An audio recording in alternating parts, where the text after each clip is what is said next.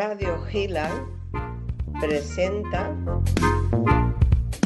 a lápiz o pincel con Linda de Sousa desde Madrid, España. Buenos días México, buenas tardes España.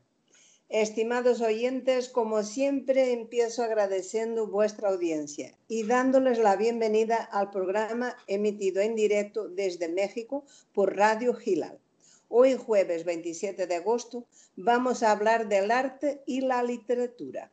Para ello tenemos con nosotros al escritor, fotógrafo y editor José Luis Pardo Cairo, que está en La Coruña. Buenas tardes, José Luis. Bienvenido a nuestro programa. buenas, tardes, Linda, y buenas tardes a todos los, todos los oyentes. Muy bien, y ahora os presento al escritor y galerista Jaime López Isasa. Buenos días, Jaime, y bienvenido a Lápiz o Pincel. Hola, Linda, gracias. Buenos días a todos. Muchas gracias. Y luego un especialista en neuroeducación, el doctor Domingo Malmierca, Buenos días, don Domingo. Bienvenido a Radio Gilal. Buenas tardes y buenos días a todos. Muy bien. Una vez saludados, os los presento. Empiezo con José Luis Pardo Caero. Nace en Santiago de Compostela en 1955, fotógrafo, escritor y editor, reside actualmente en La Coruña donde compagina las actividades descritas con su trabajo de asesor de empresas. Como fotógrafo ha realizado diversas exposiciones individuales y colectivas en Europa y América. Expuso en Santiago de Compostela, La Coruña, Córdoba, Huesca, Oviedo, Madrid, Granada, Sevilla y Zaragoza, en España. Y en Ecuador, Lituania, Estados Unidos, Francia, Italia, Suecia, en el extranjero destacando las exposiciones del Museo Castillo de Kaunas en Lituania, del Museo Galivari en la Laponia o la del Castello Chiaramontano en Rocalmundo, Sicilia. Como escritor ha publicado varios libros, por citar alguno, La Coruña, su alma oculta, Santiago de Compostela, Un camino de estrellas a la eternidad, o Madrid, Camino interior en la madrugada. Entre otros, todos ellos acompañados por sus magníficas fotografías.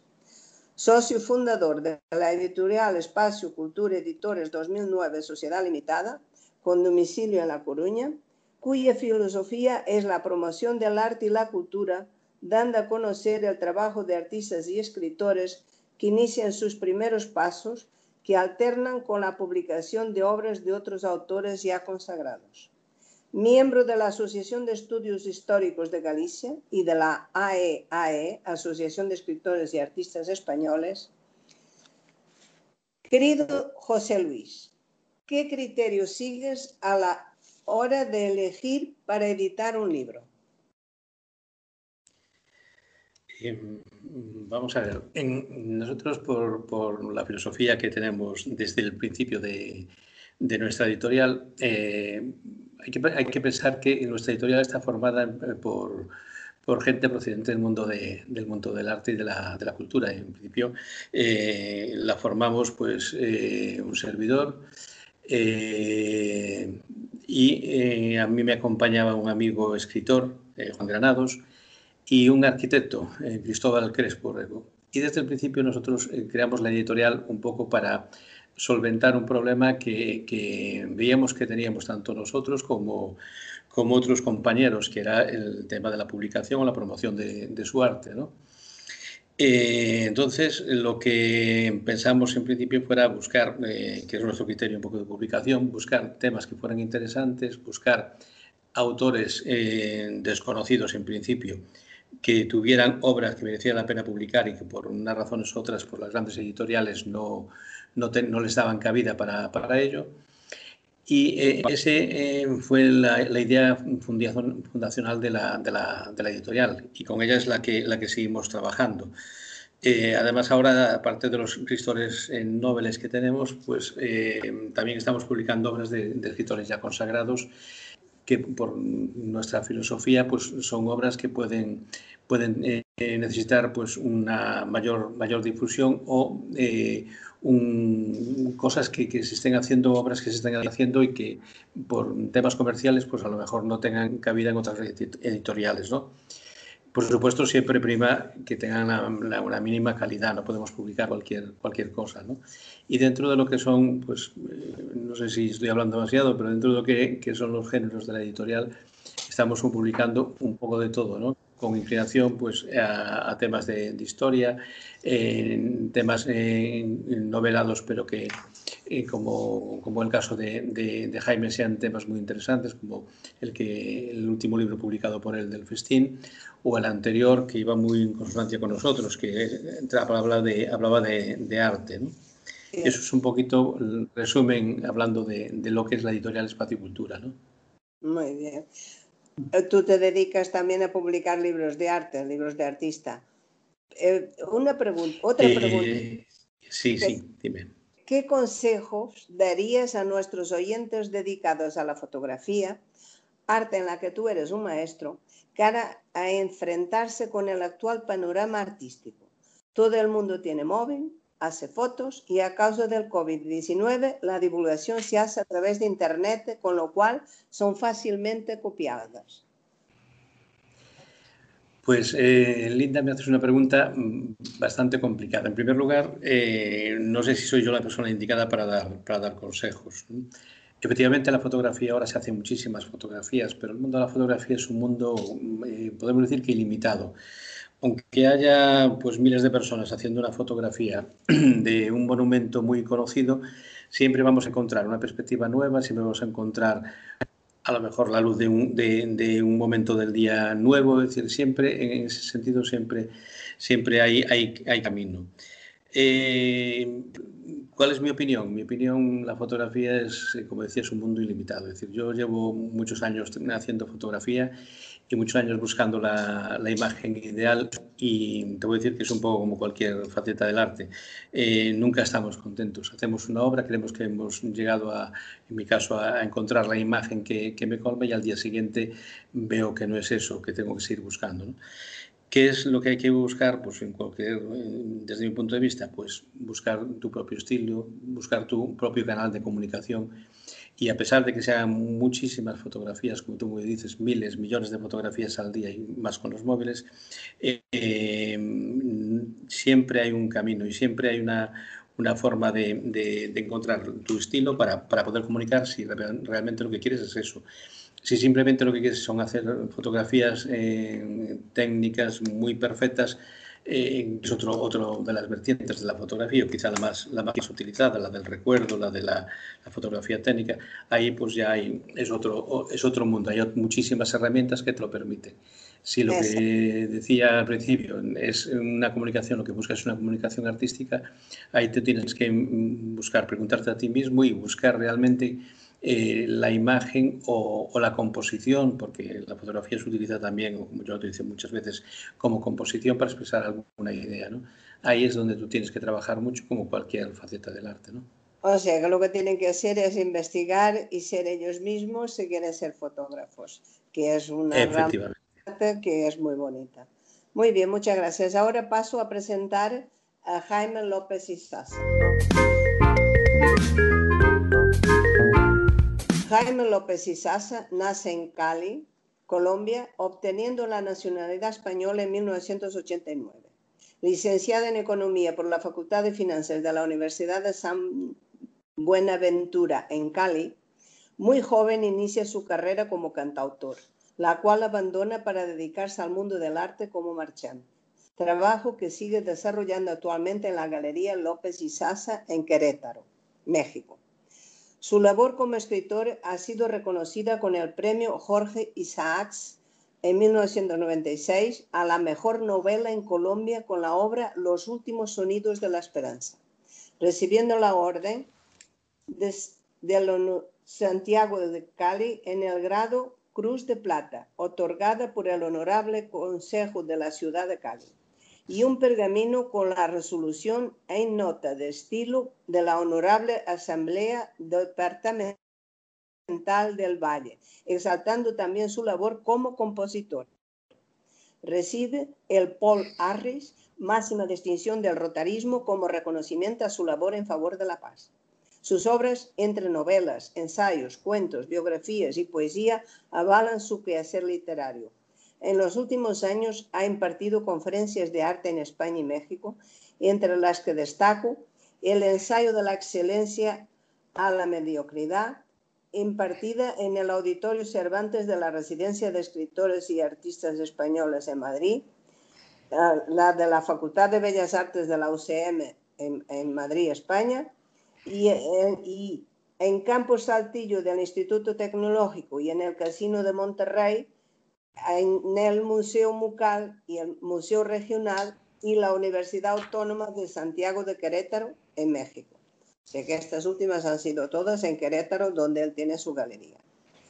Miembro de las AEAE, e, Asociación de Escritores y Artistas Españoles, y de la Asociación Española y Madrileña de Críticos de Arte, AECA y AMCA, desde 2015 es consejero para Iberoamérica del GPAIC, Grupo Pro Arte y Cultura de España. Ahora te paso a preguntar igual que a José Luis y que todos los días y que todos los jueves hago. Querido Jaime, de todos he sabido tu buen gusto y afición a la excelencia, de la que tienes publicado el ensayo de la excelencia a la mediocridad en el arte. Como nuestro programa habla sobre todo de arte, ¿quieres darnos unas pinceladas sobre este ensayo? Ya que en la segunda parte hablaremos sobre la novela que acabas de publicar. Sí, Linda, muchas gracias. Antes que nada, si me permites, quiero saludar a tres personas porque es muy interesante. Una persona queridísima, una de las grandes artistas, eh, eh, escultoras que vive en Holanda y nos está escuchando en este preciso momento, que es Katsugi, y le quiero mandar un beso y un abrazo enorme desde México. En Madrid está Soledad Fernández, que es otra de las artistas de mi galería, la que también quiero mucho y que sé que está escuchando el programa, y en México a Lucille Wong, que es otra de mis artistas que está escuchando el programa allí en, la Ciudad de México. En relación a tu pregunta, te diré que eh, efectivamente ese libro me ha traído muchas satisfacciones. Y bueno, ya había saludado, saludado a José Luis, que querido amigo y mi querido editor, y a, doctor Malvierca, pero esta obra de la, de la, la excelencia, la mediocridad del arte, eh, brevísimamente es un análisis de la historia del arte desde el Renacimiento hasta nuestros días. Y yo lo defino o lo, o a cuatro palabras muy fáciles, muy sencillas, que es cuándo, dónde y cómo ocurre el Big Bang de la pintura, en qué momento surge la ruptura definitiva, quién la origina y por qué se rompe el equilibrio del concepto de la belleza que predomina hasta el siglo XIX para caer en el mal gusto, la protesta, la ironía, la provocación y el morbo que nos ha conducido a la mediocridad actual. Es que yo soy un defensor acérrimo de la excelencia. Exijo la excelencia de mis artistas y presumo de tener, eso sí, perdón que va a decir este tío, es muy presumido, pero así es, de una de las mejores galerías de este país, porque los artistas que tengo, ¿eh? Tú lo sabes, Linda, son de primerísima línea, de primerísima calidad. Entonces, eh, eh, eso es a grandes rasgos eh, de lo que trata el libro de la excelencia de la mediocridad en el arte que publicó José Luis hace un par de años y que seguimos promoviendo. Tengo, tengo ganas, Jaime, de que ya saques la segunda parte del libro porque me parece que va a ser extraordinaria. Yo me imagino que mucha gente ya ha leído la primera parte porque ha tenido muchísimo éxito la conferencia y el libro ha quedado fantástico. Entonces, ahora hago la segunda pregunta a ti. Fíjate, si me permites, Linda, en relación a lo que acabas de comentar, que es muy interesante, efectivamente, ya hice o escribí a principios de este año la segunda parte de ese libro. Estoy pendiente de mandárselo a José Luis, pero estoy esperando que las cosas vayan eh, caminando normalmente. El nuevo libro se, se llama eh, el, charlatanismo intelectual en el arte. Una de mis artistas en España me dijo que por qué me metía en tantas broncas escribiendo cosas complicadas. Pero es que creo que es que hay mucho charlatán en el arte. Hay mucha gente que dice, yo soy un monstruo, yo soy maravilloso y vas a verlo y es una simple eh, eh vaguedad, de mal gusto, protesta eh, y todo es, en fin, la segunda parte, que aparte de eso que ya te he leído algunos párrafos de ese libro. Yo creo que va a tener mucho éxito, ¿eh? de verdad, porque el tema que toca es muy, muy, muy interesante. Pero como hoy venimos para hablar un poco de, de tu libro, el que acaba de salir, la novela de la que hablaremos cuando termine nuestra vuestra presentación, que de momento os estoy presentando, va a salir al mercado en un momento en que el tema es muy candente, los problemas causados por el confinamiento a causa del COVID-19. ¿Qué fue lo que te ha llevado a abordar el tema de la explotación sexual infantil? Bueno, ese es un tema complicado.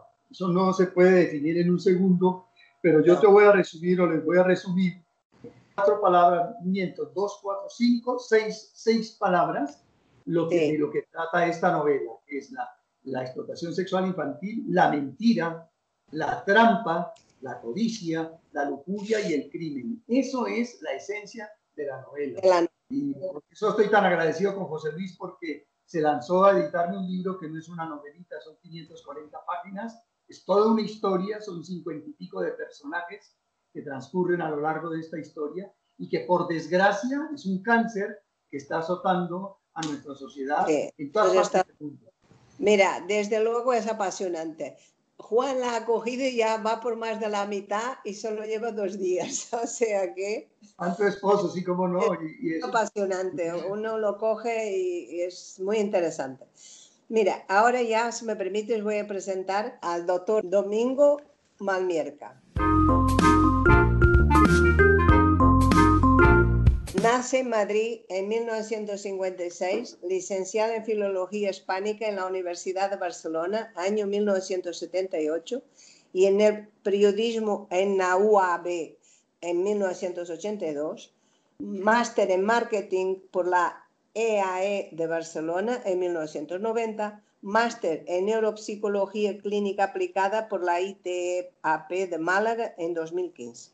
Desde 1987 es empresario y productor de televisión, criando en 1987 la agencia TW Group y en el 2005 la productora HTV Factoría Audiovisual creador y productor de varios programas de TV para diversas cadenas, españoles en el mundo, Mirando al futuro, Contante y Sonante, Economía Útil, entre otros. Muchos de ellos que serán conocidos por nuestros oyentes españoles y algunos hasta por los internacionales.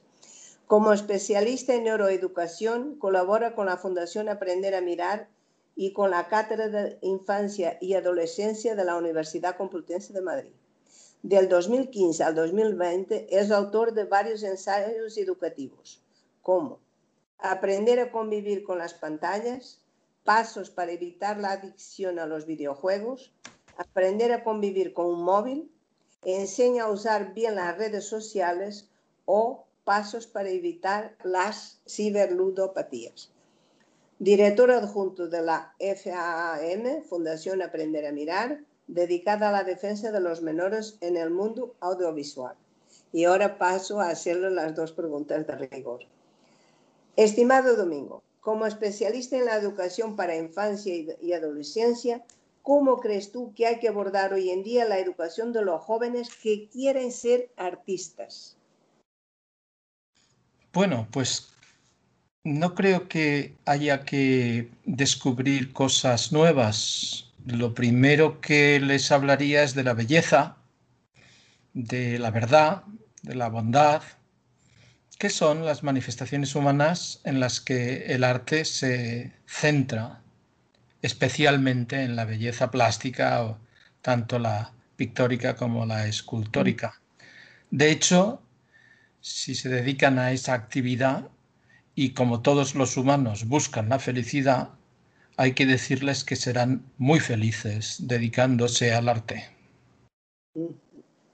Muy bien, pues ahora te hago la otra pregunta. A mí personalmente me gusta tu ensayo de aprender a mirar. ¿Crees que tenemos que enseñarles a mirar? sobre todo en esta época que nos trastorna a todos tanto, dado que el COVID-19 hace que nuestros gobernantes nos estén imponiendo una nueva forma de vivir? El entorno es más amplio que la pandemia. El entorno que nos rodea es un entorno tecnológico que lo que hace es que nos eh, aporta muchísimas herramientas para vivir mejor, para saber más cosas, para tener información, para tomar decisiones muy buenas. Pero ese mundo tecnológico ha llegado a nuestras manos de manera muy eh, de sopetón, muy de golpe, y eh, verdaderamente entregar un teléfono móvil o una tableta a una persona joven, nunca habíamos imaginado los adultos que hubiera que explicárselo. Sin embargo, como hemos descubierto en los últimos años, igual que le tenemos que explicar por qué o no le damos las llaves de la casa, pues también hay que explicarle por qué le dejamos usar un móvil, qué riesgos tiene, qué buenos usos tiene que tener en cuenta.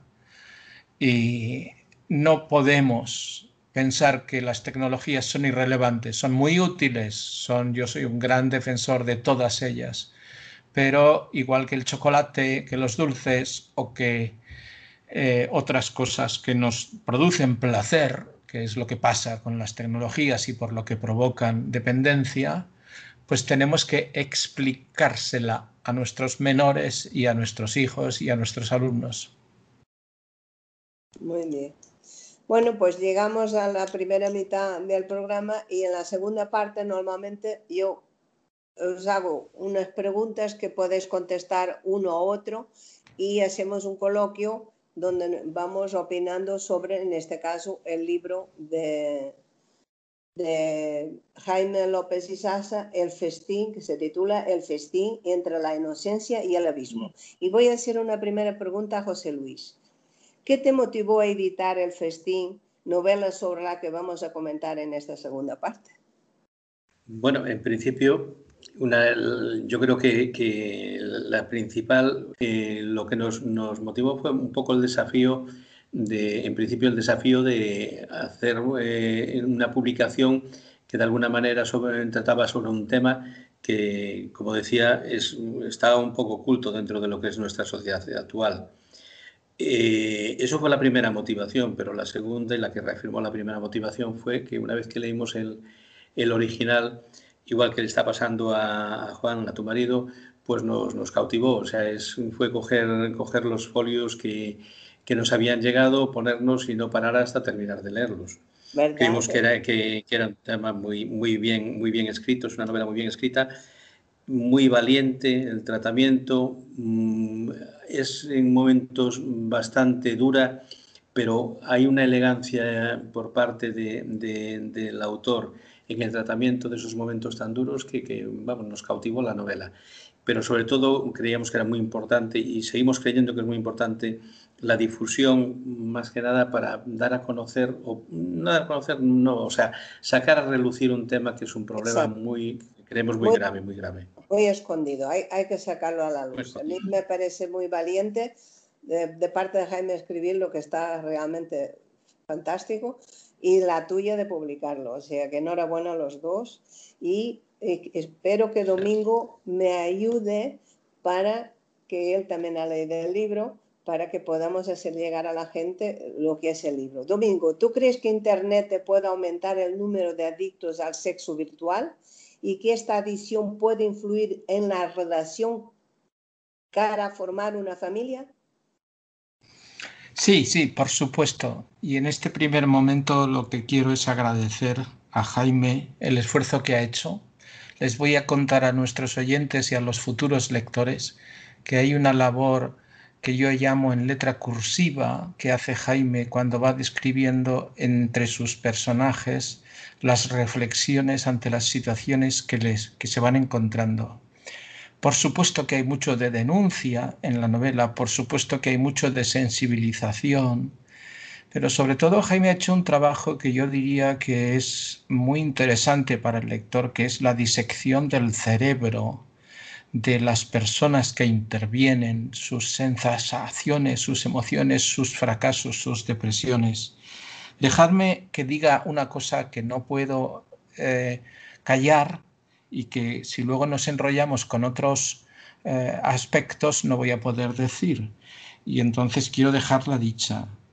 La hiper desarrollo de la mentira, la trampa, la lujuria y el crimen de los que nos habla en su obra Jaime López y Sasa no son nada más que el reflejo de, una mentira que yo creo que proviene del origen de, las cosas, porque, y voy a ser un poquito, no irreverente, pero sí arriesgado al decir que en el cuento de Adán y Eva nos engañaron un poco, porque nos, nos han propuesto siempre a una Eva que es la mala de la película y un Adán que es como el engañado. Yo creo que eso no es verdad.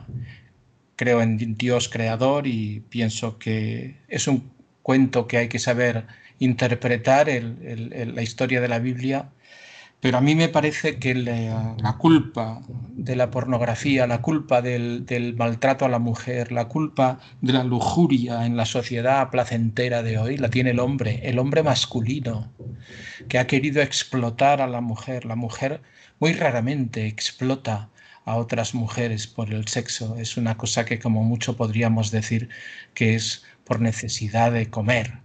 Pero el hombre que, ha querido mentir eh, y, matar y estimular su placer, creo que es eh, uno de los peores tipos de hombres. Lo que estamos descubriendo hoy con las nuevas tecnologías, y con esto acabo, es que el exceso de pornografía afecta al cerebro. El pornógrafo, el ciberpornógrafo, que ya eh, hemos tenido la ocasión en la universidad y con, y con el Instituto Max Planck de Berlín y con otros institutos de estudiar su cerebro, ya presenta claramente dos manifestaciones muy graves. Uno, la hipertrofia de una zona que se llama la ínsula, que es la que nos engaña en el placer. Nos hace pensar que vamos a tener mucho placer, mucho placer, mucho placer, pero eso acaba en disfunción sexual y en depresión. Y segundo, eh, lo que sucede al, ciberpornógrafo, y esto os va a sorprender, pero no puedo más que manifestarlo, es que su cerebro disminuye de tamaño, la corteza cerebral se estrecha, se, aprieta y el ciberpornógrafo acaba teniendo una capacidad de, de procesamiento cerebral menor porque se obstruyen esas relaciones cerebrales. Estas cosas un poco salvajes pero verdaderas hacen que el trabajo de Jaime para mí y el despertar con la novela de esta barbaridad que es la pornografía infantil o el, exceso del sexo sean urgentes, sea urgente, muy urgente que nos oiga todo el mundo que pueda para erradicarlo de del universo. Perdón por mi eh, emoción, pero creo que hay que enfocarlo así. Yo estoy de acuerdo contigo, que además eh, hay exceso de cosas que al final te termina con el placer, porque no son, todos los excesos son malos. Ahora voy a preguntarle una cosa a Jaime porque me llamó mucho la atención en su novela. Dado que la homosexualidad es un comportamiento sexual perfectamente aceptado en la sociedad occidental, ¿por qué al protagonista de tu novela le cuesta tanto aceptar su condición? A ver, Linda, en primer lugar, déjame darle las gracias a Domingo por la excelente eh, eh, disertación que acaba de dar, del comentario que acaba de hacer, y le agradezco mucho sus generosas palabras en relación a mi obra. Eh, él ha dicho una cosa ciertísima y, y, contundente.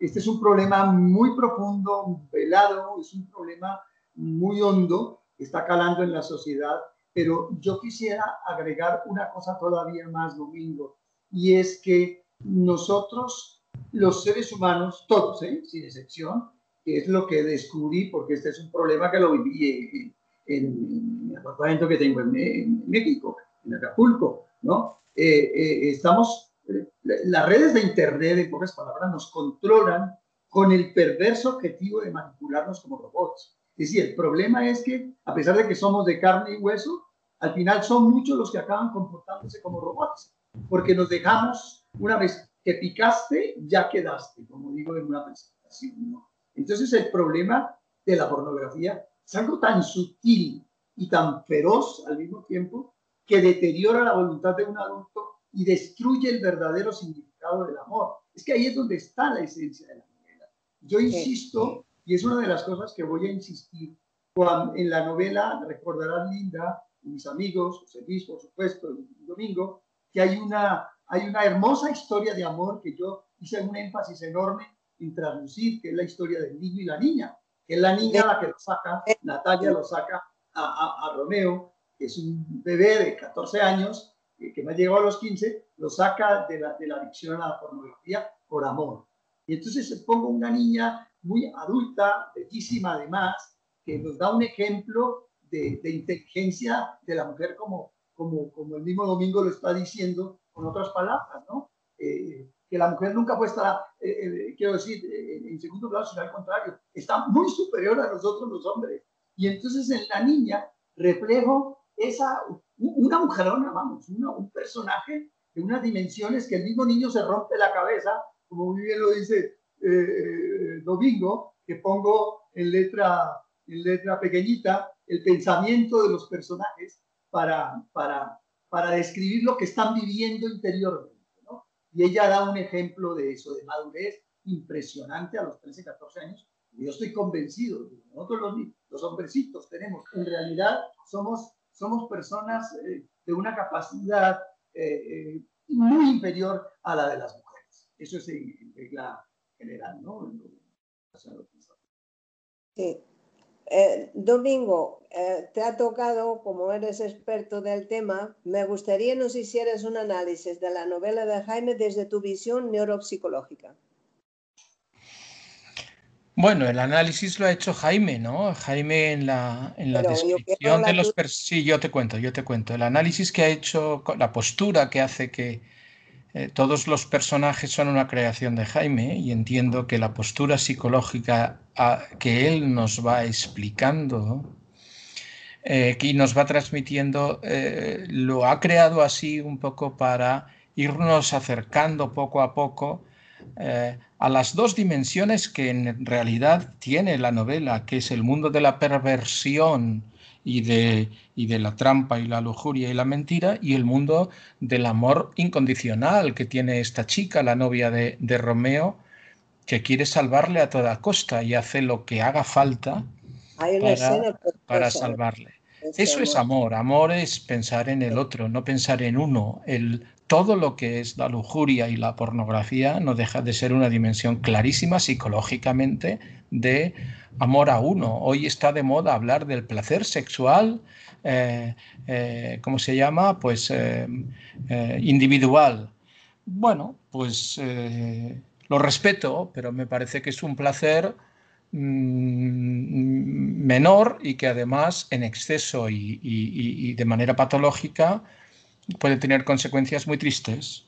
Y en este caso, cuando has hablado de la homosexualidad, en este caso yo creo que Jaime lo plantea porque precisamente una de las dificultades que hoy tenemos, no me refiero a esta sociedad, sino a cualquier sociedad universal, no es tan sencillo ni para los propios homosexuales comprender el significado de sus eh, eh, de su naturaleza, creo. Porque si fuera tan sencillo, no he dicho que sea imposible o que no se pueda, pero lo cierto es que hay un problema.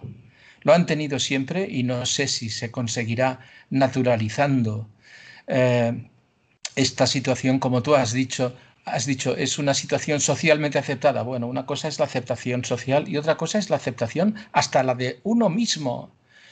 Esto no lo sé, no lo sé explicar, no sé si vamos a llegar a un mundo en el que esas realidades que hoy, si no fueran un problema, no hablaríamos de ellas. Es como si hoy hablamos del problema de ser hombre o el problema de ser mujer. Bien, cada, cada, cada situación o cada definición tiene sus problemas. Yo creo que la homosexualidad tiene también una serie de problemas, hay que afrontarlos, hay que vivirlos, hay que aceptar hay que tener en cuenta a la mujer como es, el homosexual como sea, el hombre como sea, y creo que ese es el gran esfuerzo de una sociedad madura.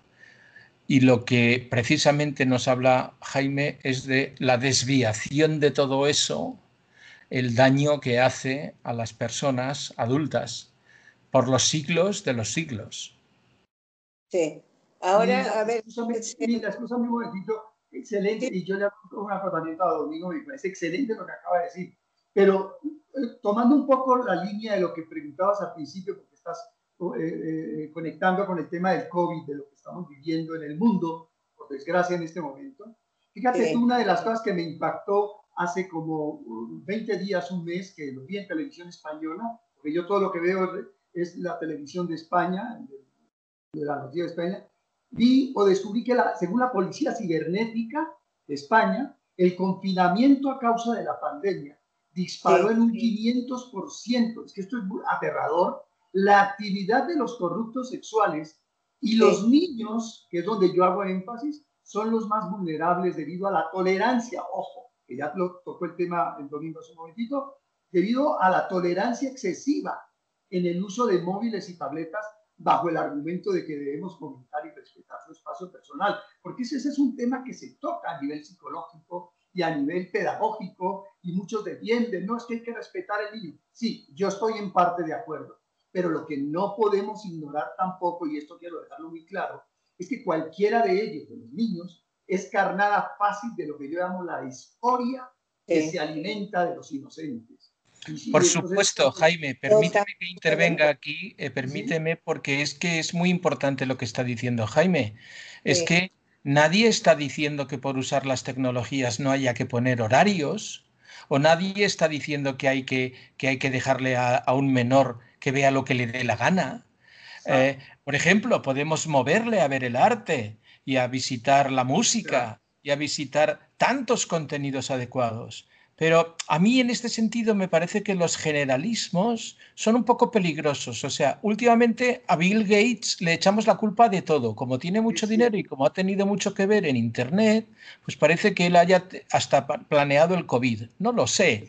Pero lo cierto es que los pornógrafos son otros y los, y los que mueven las redes eh, oscuras, eh, pues son otros.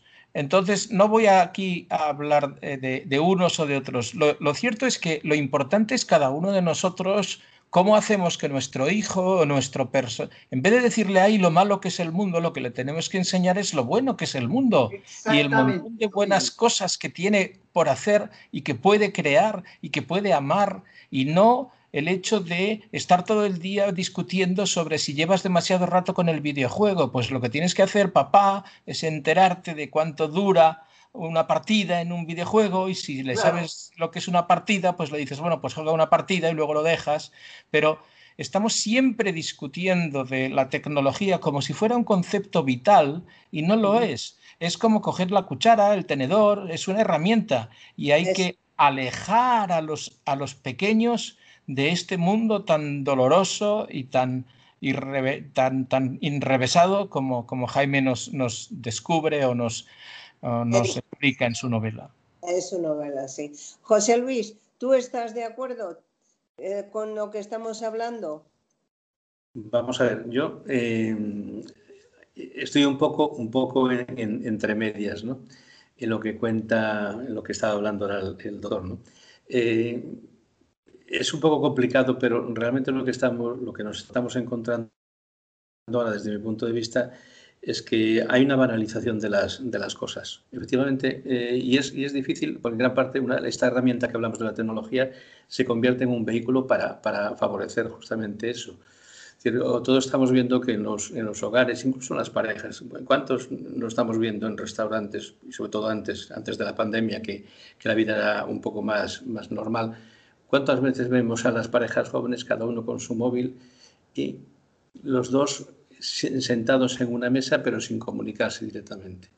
Entonces, yo no sé, o sea, efectivamente no sé hasta qué punto la tecnología, esta tecnología y sobre todo la, tecnología mm, de una forma tan masiva como, como se está promoviendo, si realmente sin, sin, ver, eh, pasa un poco como con los medicamentos, sin ver las consecuencias que puede, que puede tener a largo plazo, no sé qué beneficio puede tener. Yo tengo muchas veces la duda. ¿no? Yo cuando, por ejemplo, se plantea el tema de las redes sociales, yo veo que esas redes sociales para mí son todo, todo lo contrario a una red social. Es decir, estamos perdiendo el contacto humano, estamos perdiendo, estamos hablando, mm, somos, nos estamos convirtiendo prácticamente desde mi punto de vista en impostores, somos en las, redes sociales algo que no somos la mayor parte de las veces. Es decir, es todo bastante más, más complicado. Es decir, esto daría para, no para, una, para un programa, no para una conferencia, sino para estar, yo creo que un curso o varios cursos como si fuera un, una, una, carrera para hablar del tema y no llegaríamos a lo mejor a un, a un, punto, porque es bastante... El problema que estamos teniendo ahora es un poco, yo lo entronco con lo que el primer libro de Jaime, es que vamos un poco de lo que era la, la calidad, de lo que era la excelencia, vamos un poco a la mediocridad. Eh, si tenemos un montón de, de herramientas a nuestro a nuestro alcance, pero lo que no tenemos como herramienta y lo que cada vez perdemos es tiempo. Es lo que no tenemos, el tiempo. Lo que tenemos es que tendríamos que cultivar más el tiempo, tendríamos que de alguna forma, desde mi punto de vista, pararnos, eh, sentarnos. Lo que ahora nos están diciendo con la pandemia que no hagamos, es decir, esa vida social, pues justamente es lo que nos hace falta, tener vida social y sobre todo vida familiar. ¿no? Ese es mi, mi punto de vista.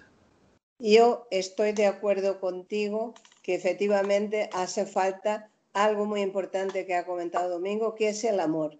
El amor de verdad, el que tienes a, un amigo, al hijo, al padre, la familia. La familia se está como desintegrando. Es cierto eso de que están con móvil cada uno hablando y vamos, a veces hasta se hablan por el móvil, que ya es demasiado. Entonces, eso es, creo que es una de las intenciones eh, que tiene Jaime a la hora de escribir, porque él mismo lo ha dicho, lo de robotizarnos y robotizarnos, como robot es una palabra que viene del polaco y quiere decir esclavo, quiere decir que lo que nos está es esclavizando y tenemos que luchar contra ello. ¿Qué opina Domingo de, ese tema? No, muy rápidamente, porque me gustaría también que, mm, mm, es, para mí es, mm, es igual de grave, estoy totalmente de acuerdo en lo que ha dicho José Luis, en todo lo que ha dicho, pero solo hay una palabra que no la veo tan adecuada porque no me parece un tema complicado. Para mí es un tema más sencillo de lo que parece. Todos esos peligros están ahí. Y a mí no me da la gana de reconocerlos, ni quiero compartirlos. Yo estoy rodeado de cientos, diría miles, de adolescentes y jóvenes todo el año. Están hasta las narices de que les expliquemos lo malo que es el mundo. Están ávidos de que les digamos qué cosas pueden hacer que sean buenas. Y los adultos, lo que no podemos estar, los adultos, es diciéndoles, ay, cuánta mierda, cuánta mierda, cuánta mierda, ay, los jóvenes, qué horror. Excelente, excelente lo que estás diciendo. Porque, ¿sabéis lo que hacen? Nos rechazan. Claro. y yo lo que les digo es, revelaros, utilizar las nuevas tecnologías para cosas buenas. ¿Sabéis sacar un, billete de tren más rápido? Pues estupendo. ¿Podéis hablar con chavales en inglés de otro país? Pues estupendo. Pero si estás con tu novia, no uses el móvil, quítatelo de la cara, ah, mira a tu novia a los ojos. Dices amor. El amor es esfuerzo. El amor es estar con la otra persona. Entonces los jóvenes, los menores, no entienden de rollos, ni de, ni de eh, delirios de, ay, ¿cómo está el mundo, señor Macario? Que decía una, una canción antigua. Está igual todo este rollo. Lo que, ellos quieren, lo, que ellos quieren es ser cojonudos, ser héroes, ser, ser casados con hijos o sin hijos y, están hasta las narices de, nuestra, de nuestro llanto y por eso digo, no es complicado, es mucho más tajante el tema. Yo decidí comprarme un coche y conducir y por lo tanto tengo que llevarlo bien y si no lo hago y me emborracho y me pego una torta, me moriré. Yo he decidido tener un móvil. Si lo uso mal, me volveré tonto. Si lo uso con pornografía, me volveré, eh, eh, no tendré erecciones. Y, si no uso bien las relaciones, las redes sociales con mis amigos, perderé a los amigos. Perdonadme que sea tanta gente, pero es que los chavales no entienden otros lenguajes, me parece a mí. Pero va muy, hoy en día se corre mucho, porque en nuestra época, con 15 años, no estábamos preocupados de ver tanto sexo en la televisión, entre otras cosas. No, no, no, teníamos otros peligros tan graves o, parecidos. Eh, bueno, de acuerdo, de acuerdo, estas, estas herramientas nos lo ponen más cerca. Pero yo, si quería hacer el guarro, lo hacía igual. y Jaime, ¿estás de acuerdo? Domingo. José Luis quiere decir una cosa, perdón, José Luis. Sí, yo, yo más que nada quería, quería preguntar, y sobre todo en este caso que tenemos la suerte de contar con Domingo, con el experto en estos temas de los cuales yo soy simplemente usuario, ¿no?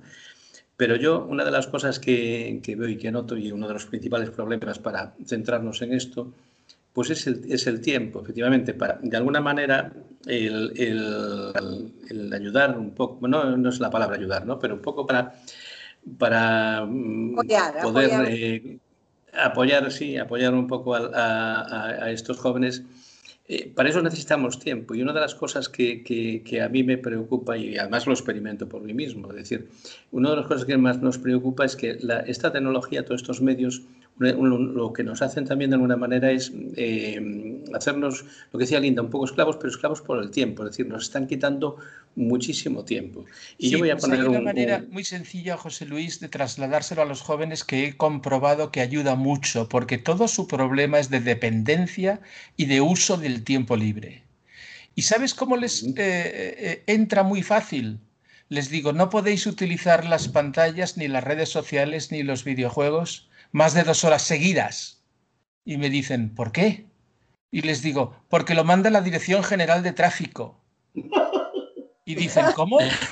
Y les digo, sí, es que ¿sabéis qué pasa? El cerebro se satura, el cerebro se estropea. En el coche es así. Exactamente. Y entonces a un chaval de 17 años, os lo prometo, me ha venido y me ha dicho, oiga, eso de que el cerebro se estropea y que voy a tener menos capacidad. ¿Es verdad? Y yo le he dicho, por supuesto que es verdad. Te vas a volver más tonto, chaval. Te vas a quedar tonto para siempre, como, como dice José Mota. Tonto para siempre. Y entonces los tíos se, dan la vuelta y dicen, coño, pues no voy a jugar tanto a los videojuegos. o no voy a masturbarme tanto. Porque les tenemos que dar mm, unidades de medida que entiendan y la unidad de medida para los adolescentes es más de dos horas seguidas, peligro. Ni el sábado ni el domingo. Hay chavales que están cinco horas jugando a un videojuego. O niñas o niñas que tienen depresión con Instagram porque no reciben likes.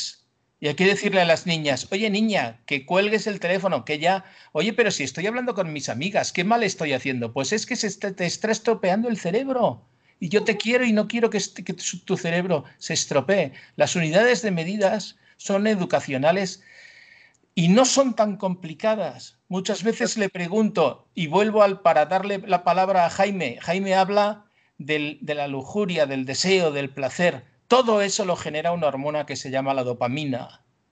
¿Por qué un hijo nuestro abre una nevera, hay 38 trufas de chocolate? ¿Por qué no se las come todas de golpe? Porque no sabemos cómo más o menos ha aprendido a que no se puede comer 38 trufas de la misma manera que no puede estar toda la tarde eh, eh, haciendo guarrerías con, amigos o con amigas. ¿Por qué? Porque se harta. Exacto. Su cerebro se, satura. Y al final no disfrutan, es y, verdad. Y, la desgracia de la, de, la, de la, falta de medida es el final de, la falta de medida es la novela de Jaime. Es un hombre que estropea su vida, se estropea con su mujer y no cuento más para no hacer spoiler. No cuentes. Puedes, puedes, puedes hacerlo tranquilo. A ver, eh, José Luis, ¿querías decir algo? yo quería decirle a Domingo que, que, sí, que lo hiciera, que hiciera todos los anuncios posibles, que, que por eso no nos vamos a enfadar, sobre todo la editorial. Ah, claro, el autor. Jaime, cuéntanos, porque realmente tu novela es apasionante. Pues me alegro mucho, de veras, que esta reunión que has hecho, Linda, estamos a punto ya casi de terminar el programa, es, eh, me ilusiona muchísimo porque, porque ha sido un trabajo de 18 años.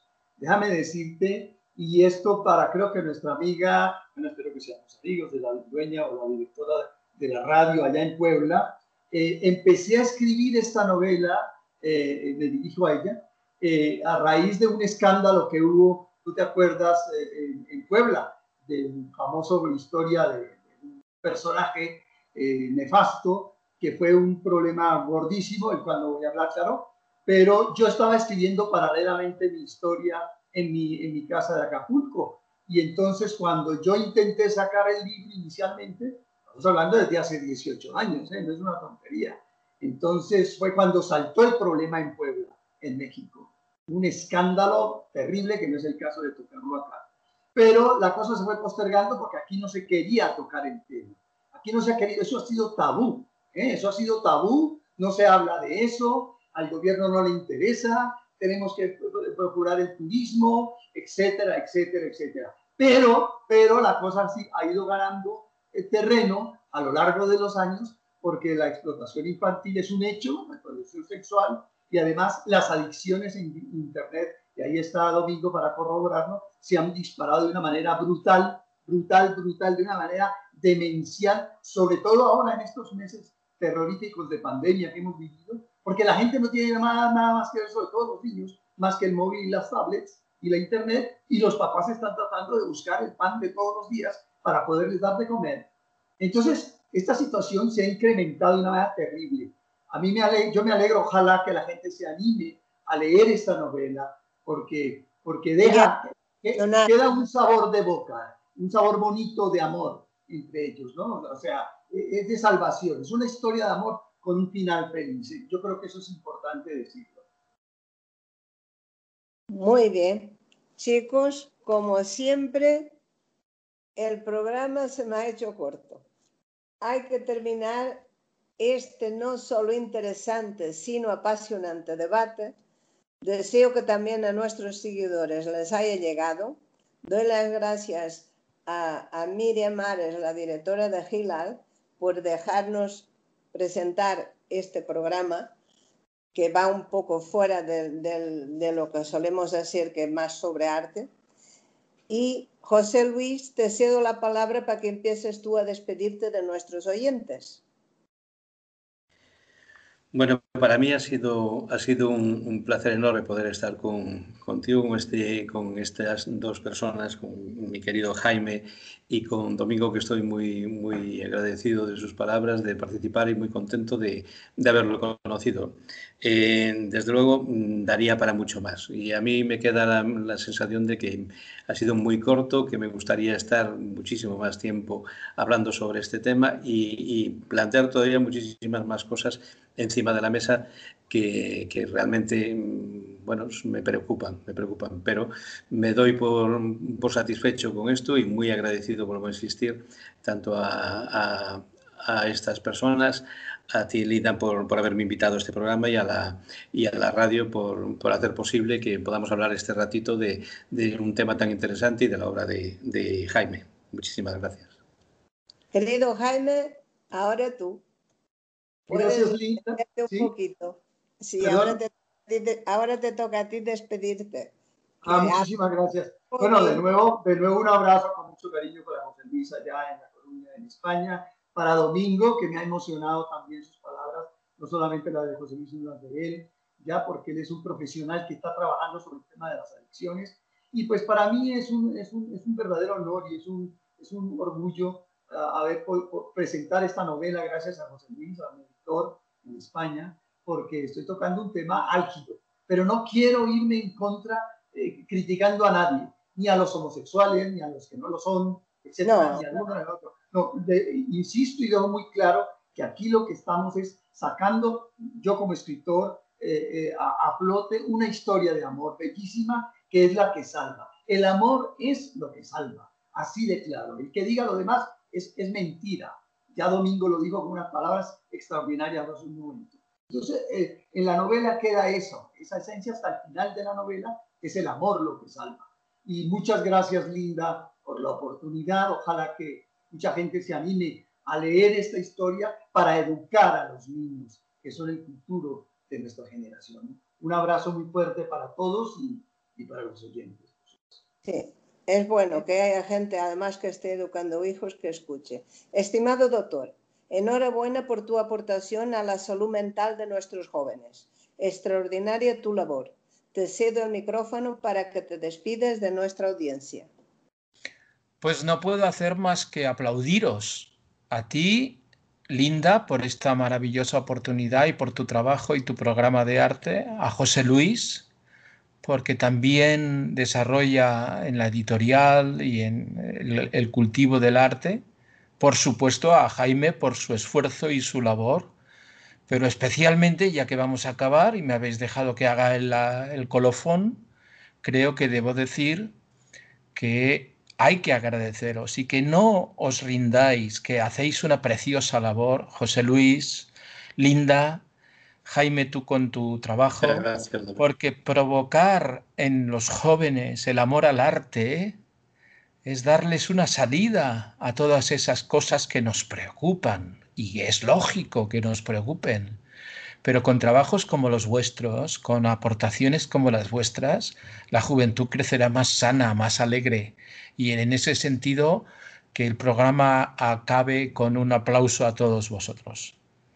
Muchas gracias, muchas gracias. Estimados seguidores, daros las gracias por seguir jueves tras jueves nuestro programa. Señoras, señores, gracias por escucharlo. Os mando, como siempre, un fuerte abrazo y un beso. El próximo programa será sobre el arte en Argentina.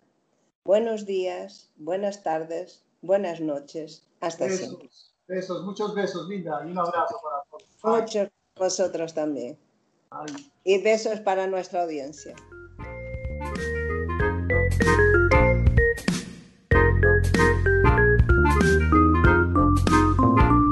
Radio Gilal, programa a lápiz o pincel, emitido desde México.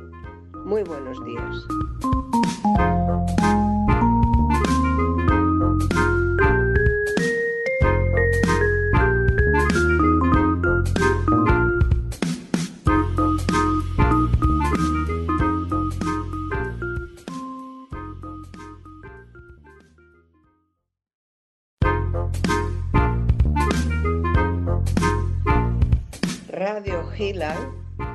Presenta a lápiz o pincel con Linda de Sousa desde Madrid, España. Buenos días México, buenas tardes España. Como siempre empiezo agradeciendo vuestra audiencia y dándoles la bienvenida al programa emitido en directo desde México por Radio Gila. Este jueves 3 de septiembre vamos a hablar de arte en Argentina. Y tenemos con nosotros la pintora Adriana Zapisek, el crítico de arte Ricardo César Lescano y la videoartista Gerard Lencinas. Buenas tardes, Adriana. Bienvenida a nuestro programa. Buenas tardes, Linda. Buenas tardes, Gerald. Buenas tardes, Ricardo. Y buenas tardes a todos los oyentes. Muchas gracias por haberme invitado, es un placer. Buenas tardes, Adriana. Buenas tardes, Ricardo. Bienvenido a Radio Gilal. Gracias. bienvenido. Buenas tardes, Keral, y bienvenida a Lápiz o Pincel. Buenas tardes, Linda. Es un placer estar aquí. Muy bien. Pues empiezo presentando a Adriana Sapicek. Nacida en Buenos Aires, Argentina, donde reside y trabaja hasta que hace 10 años se reparte entre su ciudad natal y Madrid, España, hija única de madre italiana y padre polaco, comenzó a dibujar y pintar desde su más tierna infancia, siendo sus trabajos infantiles preferentemente abstractos. Recibe en la ciudad de Buenos Aires de 1900 a 1985 clases del maestro argentino creador de arte generativo Eduard Markentire, con quien profundiza en la técnica del aerógrafo de 1985 a 1990, técnica que utilizó durante 20 años. Entre 1983 y 1990 hace varios cursos y seminarios de historia del arte en la Academia de Bellas Artes de la licenciada Cristina Dompe y de 1995 a 2004 estudia seminarios de ética y estética con el profesor Fermín Febre en Bellas Artes, Argentina. Expone colectivamente desde el año 1983 y hace su primer individual en 1985. Su obra en Argentina, Bulgaria, China, España, Francia, Georgia, Gran Bretaña, Indonesia, Italia, Paraguay, Polonia y Suiza. Destaco la Galería Wang Fu, ubicada en los archivos imperiales de la ciudad prohibida de Pekín, el Museo Raggio en Buenos Aires, la de Oxfam Art Gallery en Motion, Glasgow, Escocia, y la del Museo Histórico de Varsovia, Polonia, así como las del Círculo de Bellas Artes y del Ateneo de Madrid en España.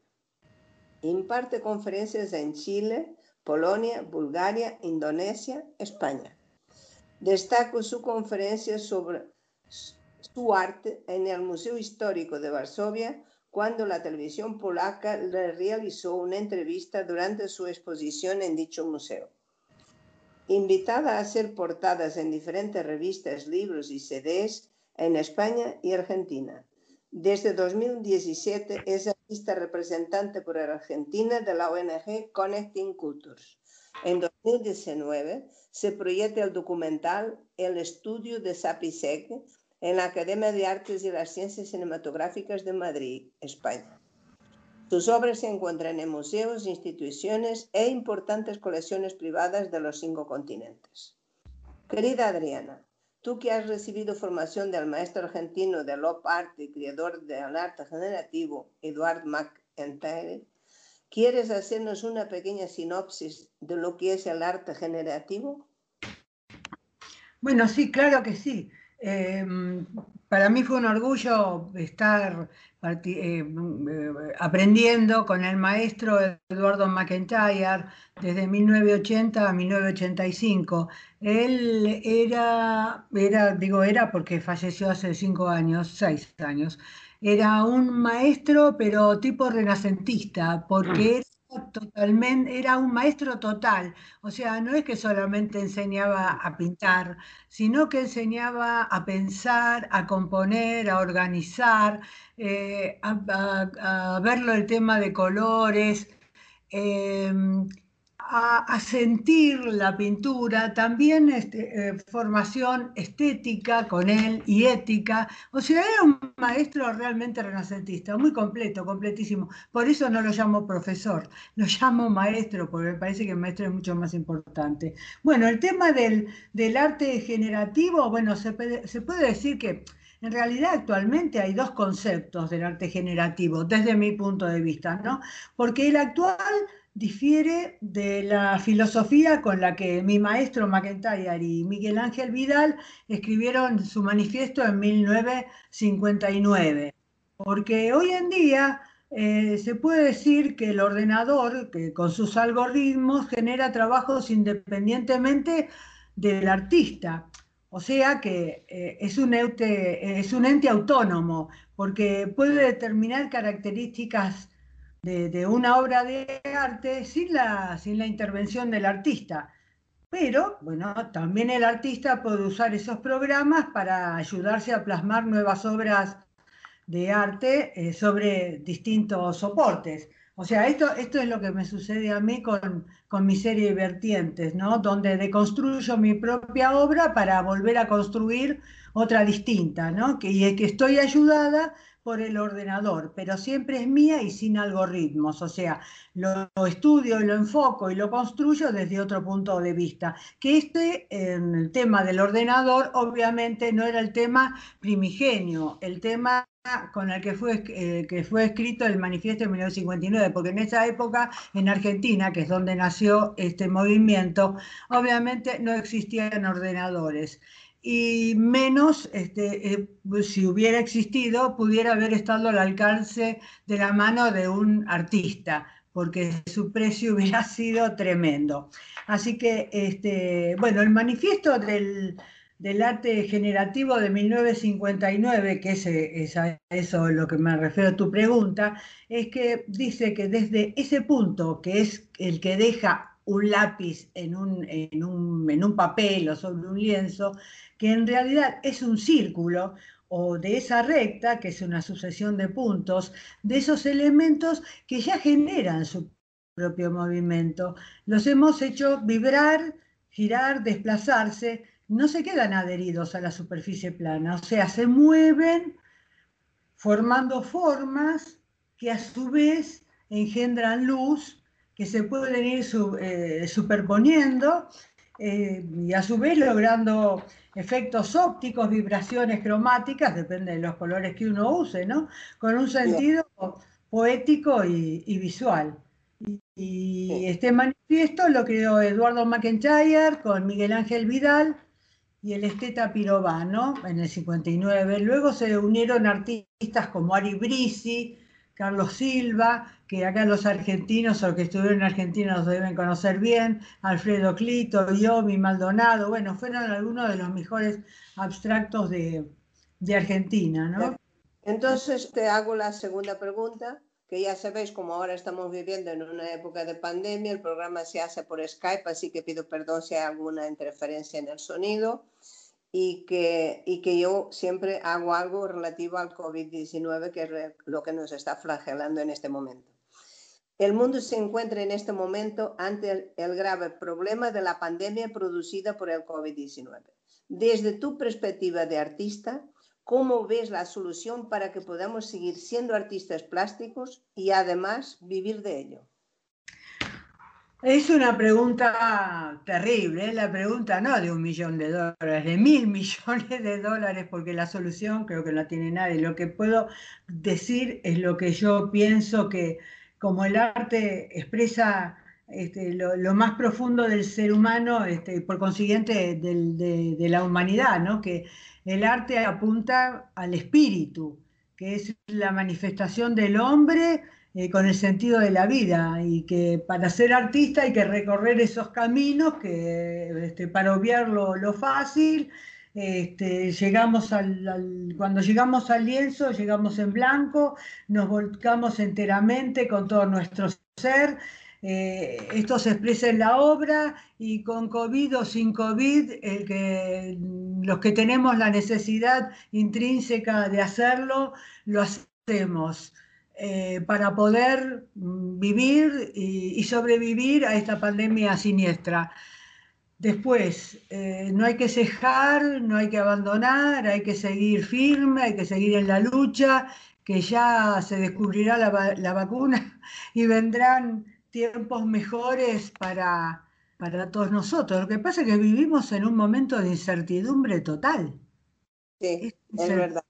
con todo. Ese, ese es el problema. Lo tenemos todo.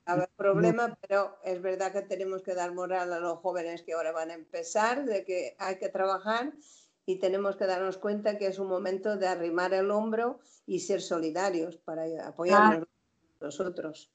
Seguro, seguro. Y, y, bueno, y pensar de que, de que esto es este, pasajero, todas las epidemias tuvieron un ciclo, luego se terminó, este, lamentamos tantísimo todos los que se fueron, eh, que nos han dejado, pero bueno, los que estamos tenemos que seguir y más nosotros también los artistas, que, bueno, que esto nunca vamos a dejar de, de, pertenecer y de existir, porque lo que nosotros hacemos es lo más profundo del ser y que estamos siempre volcándonos nosotros eh, en lo que plasmamos en, la tele, en el lienzo, como quieran llamarlo, distintos soportes. Y bueno, eso la, eh, la, humanidad siempre lo va a necesitar. Estamos desde las cuevas de Altamira teniendo ejemplos de que después de tantos miles de años, eh, estamos todos pendientes de cómo están, de cómo están, este, si las están cuidando. Eh, o, sea que eh, el arte nunca nos va a dejar, nosotros no vamos a dejarlo tampoco a él, así que tenemos que acostumbrarnos a vivir eh, bueno, de otra manera, pero siempre sintiendo el arte como, como prioridad número uno en nuestras vidas. Muy bien, Adriana. Luego seguimos en la segunda parte y ahora sigo presentando a Ricardo César Lescano.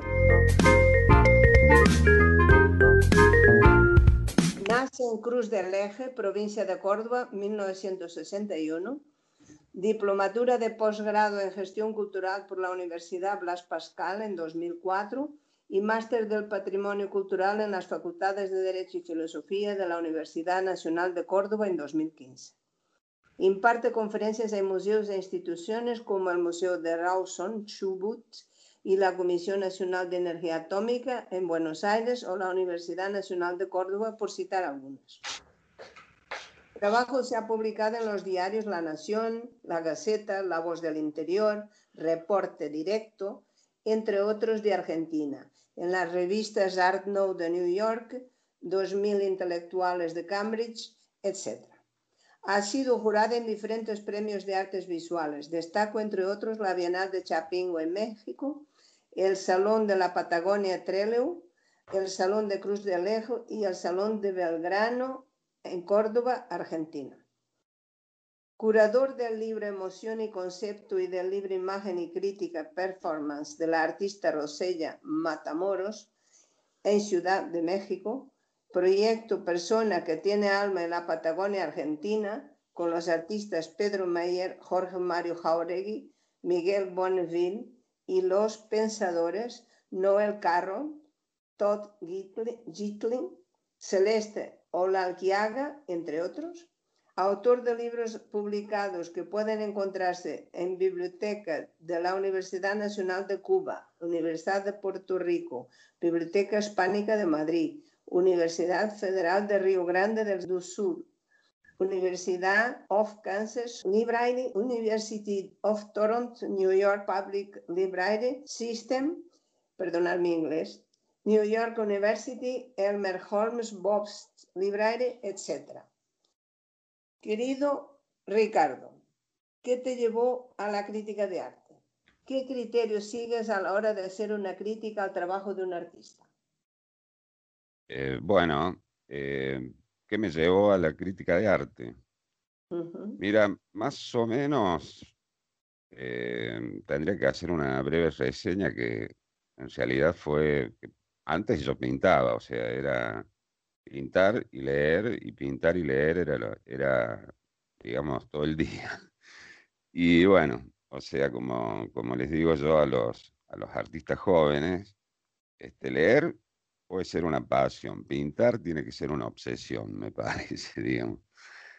Y bueno, así fue hasta que en un momento pare y mm, me, porque bueno, me nombraron director de cultura de mi ciudad natal, este, estaba estudiando, ya estaba escribiendo algunas cosas en un diario de Córdoba, y bueno, este, entre maestrías, este, qué sé yo, la diplomatura y todo eso, viste, estás, escribís, escribís, escribís, que ensayo uno, ensayo dos, y bueno, después vinieron los libros y así me metí en el, en el, en el tema. Digamos que en cuanto a lo que criterios dijiste, ¿qué criterios? ¿Qué criterios sigues a la hora de, hacer una crítica al trabajo de un artista? Sí, sí, sí, sí, sí. Más que criterio, el punto que yo este, tomo es más, más, más una manera, digamos, una técnica para para hacer una crítica, porque no es ver y opinar, digamos. Eso sería un, punto muy, muy básico. Digamos que yo, por mi parte, me hice como una propia, una propia forma de, abordar el tema en, tres puntos. que los, los, llamaría contemplación, interpretación y apropiación. El tema contemplación sería la observación, digamos, la, la parte donde uno mira, observa y la imagen es la intermediaria, digamos, entre el emisor que es el artista y uno que es el, observador, ¿no es cierto? Ahí me parece que en, en, algunos casos se produce ese amor a primera vista con, con el trabajo y otras veces, eh, qué sé yo, te puede causar un choque o lo que sea, pero digamos que eso no es lo importante. En mi forma de, de hacer la crítica ante esa primera observación, tomo notas y apunto cosas, ¿no? Digamos que me pueden servir. Después, paso al segundo. Si, digamos, se me termina ahí la cosa, hago una simple descripción y diría que sería una crítica mala, describir y nada más.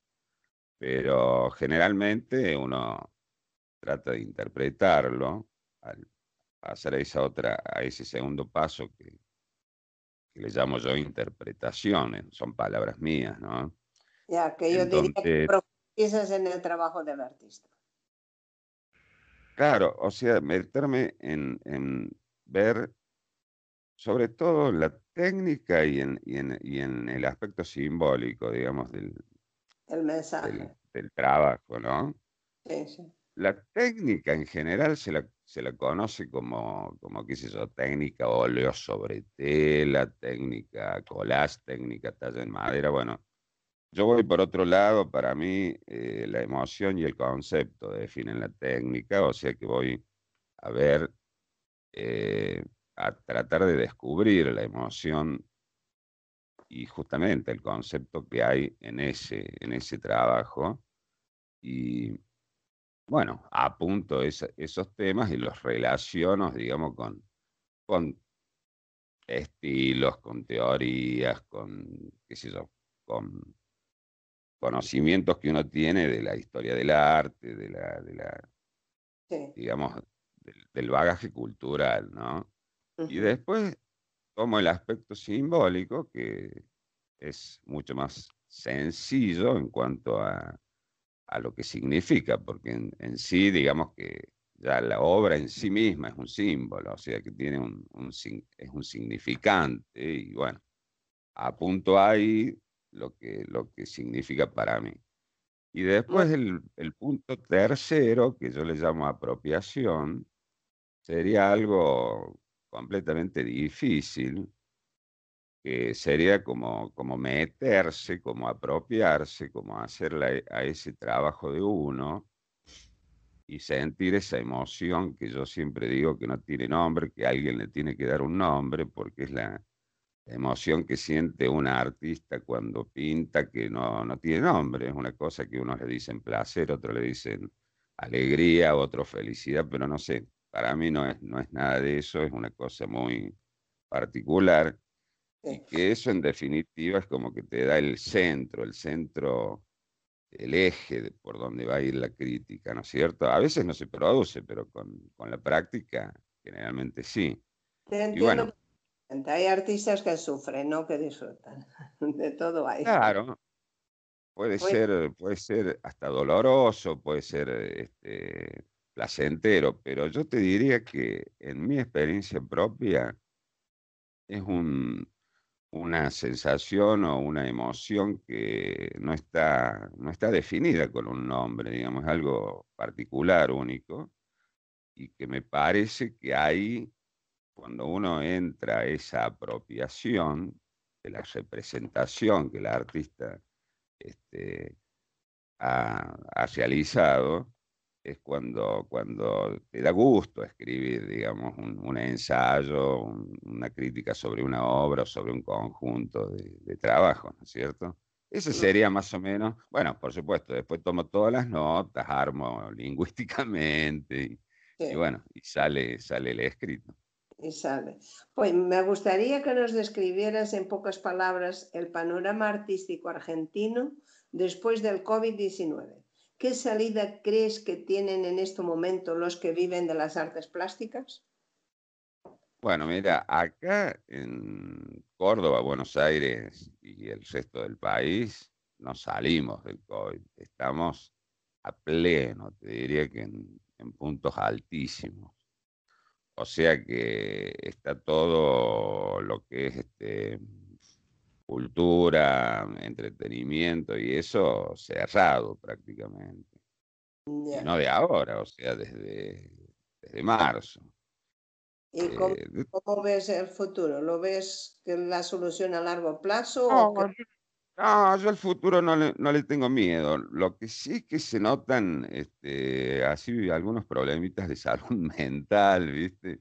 Pero, pero bueno, el, el, artista es creativo, el artista, eh, digamos, eh, se las arregla. En general, vos fíjate, hay, hay, hay grupos, los que son artistas y son, por ejemplo, profesores del sector público, bueno tienen un sustento, tienen tiempo para, tienen tranquilidad y pueden, pueden trabajar perfectamente. Los que son independientes o del sector privado ya la cosa es mucho más complicada porque no hay, no hay ventas, no hay, no hay, no hay esas cosas, ¿no es cierto? Sí. Pero, pero bueno. Eh, bueno, tú no lo ves eh, tan eh, ¿Cómo? Que tú no lo ves tan mal. Podemos animar a los chicos. No, e, está mal, pero ¿sabes qué pasa? Está mal, pero es diferente, qué sé yo, para un para mí, mi forma de ver, ¿no? Es diferente para un artista que tiene esa gimnasia, digamos, de tener momentos buenos y momentos malos, eh, que para una persona que tiene un trabajo y se queda sin trabajo y queda en la nada, digamos. Yo, mira, particularmente, este, dije, bueno, voy a hacer una cosa, una obra de bien, digamos. Le compré una pintura a una artista este, abstracta de Buenos Aires, bueno, y, sé que hay mucha colaboración, por ejemplo, de, gente que conozco que, que no pudo abrir sus talleres donde da clases particulares y hay alumnos que le siguen pagando lo mismo. Este, bueno, se está viendo, pero no, no tengo ninguna duda de que, de que el arte argentino es muy potente, sobre todo en las nuevas generaciones. Me parecen fantásticas las cosas que se hacen y, y eso no, bajo ningún concepto va a tener problemas. Es, pienso yo que es un más que un recreo, digamos, un mal trago, un tiempo y, y luego va a ser, va a ser con todo, va a salir con todo o sea, para adelante. Pues, eh, pues esperemos que tus palabras sean proféticas y que efectivamente vayan para adelante. desde luego el artista es creativo, está acostumbrado a solucionar problemas los que se le presentan cuando está haciendo una obra y también este problema seguramente le hará frente. Pues os paso no tengo, no tengo ninguna duda. Os paso a presentar a Kerat Lencinas. De padre argentino y madre española, nace en 1983 en Barcelona, viajando a Argentina en el año 2010. En 2006 participa en TPP, International Postgrad Program, TIANI, Hungría, organizado por la Escuela de Bellas Artes de Budapest y The Goldsmith College de Londres. Se licencia en Bellas Artes en 2009 en la Universidad Complutense de Madrid y asiste al taller de paisaje en Blanca, Murcia, España, dirigido por Concha Jerez. En 2010 hace el curso de diseño audiovisual, cine expandido, videoinstalación y artes escénicas en el Centro Cultural Ricardo Rojas en Buenos Aires y un taller de ejercicios críticos en torno al arte, la tecnología y la medianidad impartido por Gabriel Gali en Argentina. Del 2011 al 2012, posgrado en Gestión y Políticas Culturales en la Facultad de Ciencias Económicas de la Universidad de La Plata en Buenos Aires, Argentina, combinándolo hasta 2015 con la codirección de Creo Producciones, una productora destinada a la creación de vídeos y materiales gráficos de contenido cultural, producción y diseño de proyectos en Video Bardo y Archivo y Festival Internacional de Videopoesía, Buenos Aires, Argentina. De 2015 a 2019 se forma como profesora de yoga en la Escuela Pantajali, Madrid, España. Del 2016 a 2019, coordinación de proyector en plataforma de videoarte Madrid, España, siendo desde 2018 coordinadora académica de programas de máster en los IED, Instituto Europeo de Diseño de Barcelona y de Madrid. Actualmente hace un curso de diseño permacultural en el Instituto de Permacultura Montsant, Tarragona, España. La artista imparte conferencias, colabora como redactora en revistas culturales, tanto online como en papel, colabora con asociaciones artísticas diseñando sus proyectos de gestión cultural. Desde el 2003 realiza diversas exposiciones individuales y colectivas. Si queréis profundizar en su trabajo, podéis visitar su página web, que es su nombre.com. Igual también podéis ver la Adriana, que es igual, adrianasapisec.com. Entonces, querida Karat, ¿cómo ves tú la evolución del videoarte en Argentina? Hola, Linda. sí, la evolución del videoarte. Bueno, antes que nada, aclarar que también desde mi punto de vista, o sea, yo a traigo aquí a este encuentro mi aportación, que fue mi experiencia desde, como artista visual y multidisciplinar y como gestora cultural en esos años que estuve eh, viviendo en Argentina. Luego, en otros momentos he estado siempre en contacto, digamos, con la parte cultural argentina por parte de mi padre, que siempre me ha traído, y luego, bueno, como gestora cultural, pues he estado siempre en contacto con artistas argentinos, pero digamos que mi experiencia sobre el panorama del videoarte viene más que nada en esos años, ¿no?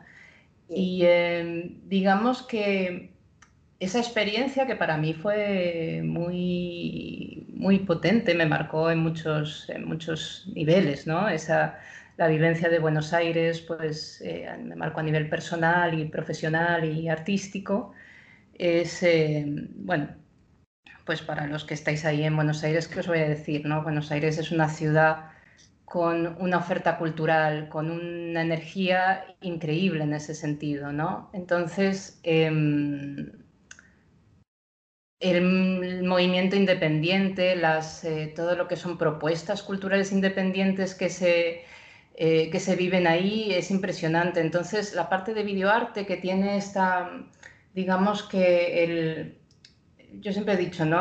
el videoartista tiene dos, hay como dos vertientes, si lo miras, también depende por dónde lo tomes, ¿no? Pero si lo tomas desde un punto de vista un poco técnico, eh, uno puede producir videoarte con, con medios muy costosos. Puede tener una cámara increíblemente cara, un equipo de edición, un estudio de grabación, audio, puedes requerir todo esto. También puedes requerir un sistema bastante básico. Hoy día puedes hasta hacer videoarte con, con un móvil y con muy buena calidad además. Pero lo que me refiero que todo, en, todo este, en todo este abanico de posibilidades, desde la gran alta producción audiovisual hasta la producción más, más guerrera, más de, con lo que uno tiene a mano, da muchas oportunidades. Y yo, em, en el tiempo que estuve allí organizando exposiciones y yo misma exponiendo y intercambiando con otros artistas y con otras personas en el ámbito cultural, uno veía que en Argentina realmente, además de que los argentinos tienen mucha destreza en lo audiovisual, yo estoy fascinada con el cine argentino, entonces como que hay, se, se ve esa destreza en el manejo del lenguaje audiovisual, en un sentido muy eh, profundo y experimental, entonces em, se sacaba mucho partido a todo este, a todo este, todo esto que ofrece el videoarte, ¿no? Todo este abanico de posibilidades y además con una manera muy suelta, es decir, muy de eh, mezclar eh, géneros, mezclar posibilidades, generar eventos, generar instalaciones. Entonces, realmente es Claro, cuando me dices evolución, para mí es muy difícil quizás decir, hablar de, una evolución. Yo creo que se, podía sentir que, había una experimentación continua y una falta de pudor y, de, una falta de miedo a decir, bueno, realmente experimentemos, cojamos todas las herramientas que tengamos, hagamos propuestas transdisciplinares. Eh, bueno, es, eh, fue un momento muy, muy creativo y muy rico para mí y, de este modo lo experimenté yo como videoartista. Pues me alegro porque además das una imagen muy bonita de los creativos del videoarte argentinos, que son investigadores y procuran hacerlo bien. Y es verdad que el cine argentino es muy interesante y que, y que sí son atrevidos.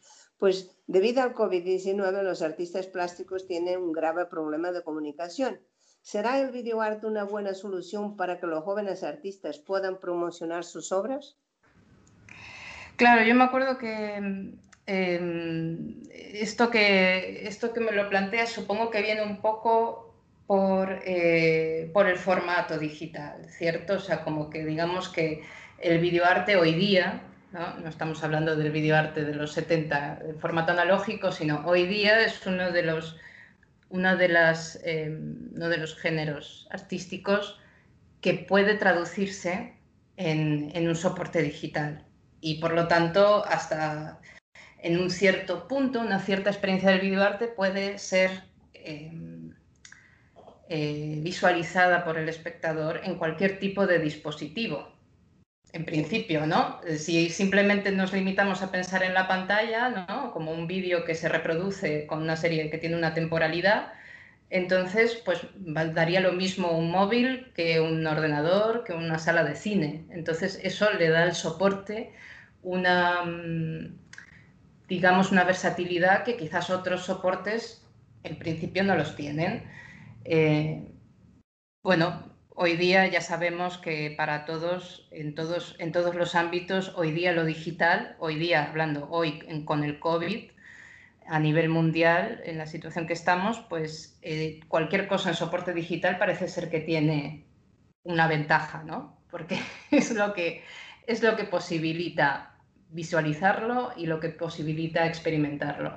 Sin embargo, bueno, yo aquí tampoco eh, yo sé que, como antes hablábamos de la creatividad de los artistas y la posibilidad de que el artista busque soluciones, ¿no? Yo he visto que proyectos de videoarte que siguen adelante porque, bueno, si no podemos tener la sala para juntar a la gente, pues lo hacemos online. Festivales de cine que utilizan plataformas de visualización online para que ocurra el festival completamente online.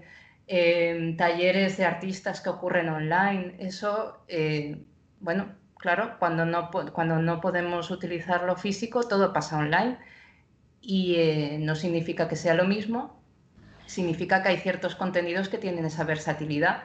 Sin embargo, bueno, también el, bueno, el videoarte tiene su, tiene su parte experiencial que en algunos momentos no es solo la pantalla, ¿no? porque también estamos, podemos hablar también de videoinstalaciones o de, o de soportes que requieran un tipo de, eh, bueno, pues uno podría decir, a ver, mi, el vídeo que yo he creado aquí, pues no es lo mismo si lo ves en tu móvil que si lo ves en una pantalla grande con un sonido estéreo como, como se debe, ¿no? Entonces, esa, esa experiencia que te da eh, lo, lo físico, lo espacial, está también.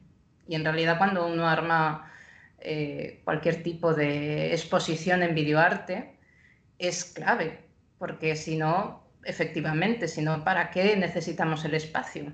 Si no, podríamos directamente generar todo tipo de experiencias de videoarte en plataformas digitales y no, no es que no se pueda, pero sería, es parcial, digamos que es una transmisión de la obra parcial, porque eh, lo otro también, lo otro también está. Aunque ya te digo, aunque sea una obra muy, una obra monocanal que, eh, que se visualiza y ya, yo siempre creo que también está, está esa otra parte, ¿no? Pero bueno, hmm, sería, en principio es mi, es mi reflexión. Creo que, bueno, como videoartista, pues además uno, bueno, si realmente tu equipo se reduce a quizás a tu a tu cámara y tu, y tu ordenador en donde haces edición, eso también facilita un poco tu trabajo y también facilita que tú quizás, aún estando en tu casa, puedas continuar enviando y continuar movilizando tu obra. Puede existir esa posibilidad. Eso es lo que yo pienso, mm. que los artistas, pintores o escultores pueden hacer pequeños vídeos de su obra, subirla a, a YouTube, sin ir más lejos, que es una plataforma bastante vista, y, y, estar ahí hasta que ya sea posible volver a hacer nuestras exposiciones y enseñar las obras tranquilamente para que la gente lo viva, porque claro, los artistas plásticos necesitan público, porque es importante llegar a mucho público. Bueno, pues ya hemos terminado la primera parte y ahora os voy a lanzar una pregunta. Contestáis el que quiera primero, podéis contestar todos la pregunta y podéis hacer la que queráis vosotros. Y yo la primera que voy a, preguntar, aunque no sé si va a ser Ricardo el primero que conteste, dado que vive ahí siempre.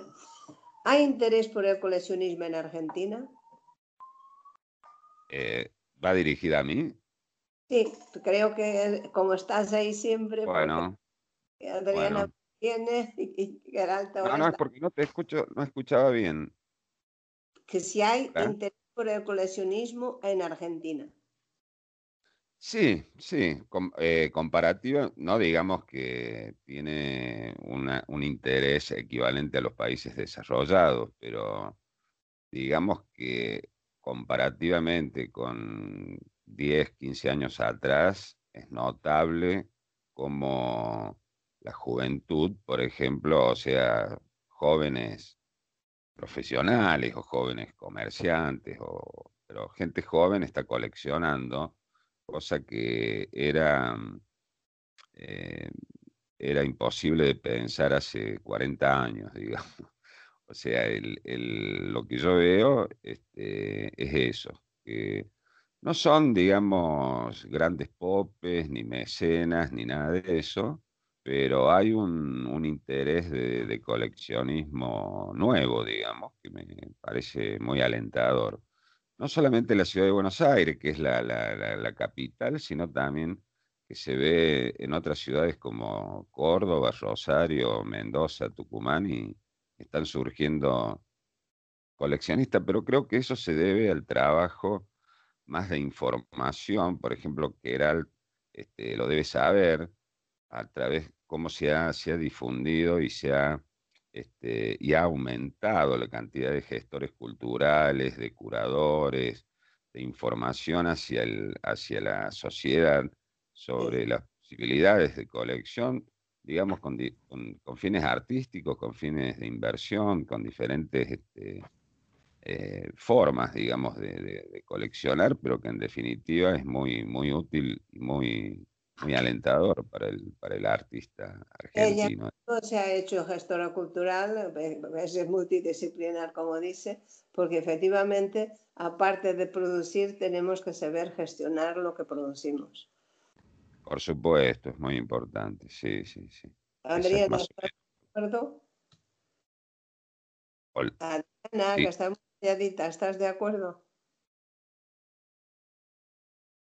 Sí. A ver. Bueno, pues Kerat, ¿tú estás de ahí? Sí, estoy, estoy. Por algún motivo no, no se pone el sonido. Claro, mira, yo la, pregunta que hacías respecto específicamente del coleccionismo en Argentina, claro, no, no estoy muy ahora mismo yo en contacto con, con el aspecto de coleccionismo, ¿no? Dentro de, específicamente dentro de Argentina y es verdad que cuando el tiempo que estuve tampoco fue un, o sea, de la parte de gestión cultural no fue eh, la parte que yo estuve más en, contacto tampoco.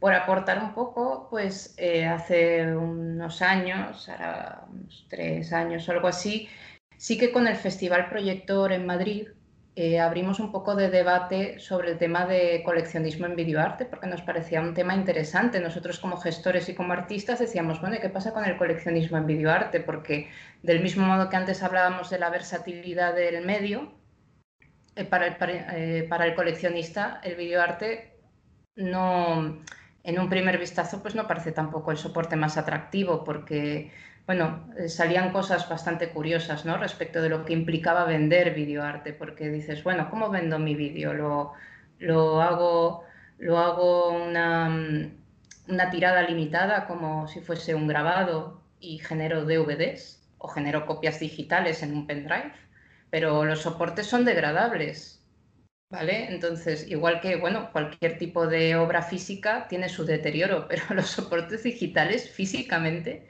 se deterioran muchísimo. Ah, ¿Puedo hacer una, ¿Te puedo hacer una observación, Keral? Sí, claro, dime. Yo creo que, digamos, no en, no en gran medida, pero las videos instalaciones tengo conocimiento de que algo, algo se colecciona. ¿eh? No, no, si es que lo que nosotros descubrimos es que sí que hay una parte de, coleccionismo en videoarte, pero que tiene sus conflictos un poco paradójicos, pues como que hay un encuentro ¿no? entre lo que es el interés del coleccionista de poseer y lo que es la intangibilidad del medio. Entonces, eh, ¿no? fue, fue, unas mesas, o sea, nosotros generamos unas mesas de debate, entonces fue interesante encontrarnos con aspectos legales que estaban vinculados a medios y más que nada porque dices, bueno, ¿qué vendo? ¿La obra o vendo los derechos de reproducción o vendo los derechos de difusión? ¿no? Más, más cercano quizás al, formato cine, ¿no? Que tiene, que legalmente la distribución la tiene mucho más clara, ¿no? Dónde está, más que el videoarte en este sentido. Entonces, bueno, es un, es un tema interesante que como uno como videoartista, pues dice, bueno, pues claro, cuando si, quieres pensar en cómo vender tu obra o cómo difundirla, en donde se te remunere por esa difusión, porque también es, puede ser otra opción, decir, bueno, yo no te vendo la obra, pero quiero ser remunerado por, por mostrarla, por tener... La parte de, la parte de vender videoarte es vender, digamos, como, como vender un documental o como vender una película. Mm. Y bueno, ahí irán los derechos y la otra que veo es la de la de la video instalación, que por supuesto que, es para un, un, sector, digamos, de mercado muy chico, pero, pero también muy, muy, muy, muy caro. Exacto, sí. Sí, el video arte es muy interesante, se ha desarrollado muchísimo últimamente eh, lo que sí, el, el, video arte eh, es un tema, porque como dice muy bien Keralt, eh, ¿qué es lo que yo vendo? Los derechos de autor, vendo, después se pueden reproducir, o sea, una persona lo compra, un, coleccionista lo compra, después se reproduce, después se, lleva a otros lados, se, reproduce en otras situaciones, no sé, es una es, mm, no está todavía, creo que muy claro, ¿no? El tema este, o por lo menos... Ejemplo, vendería... Hola.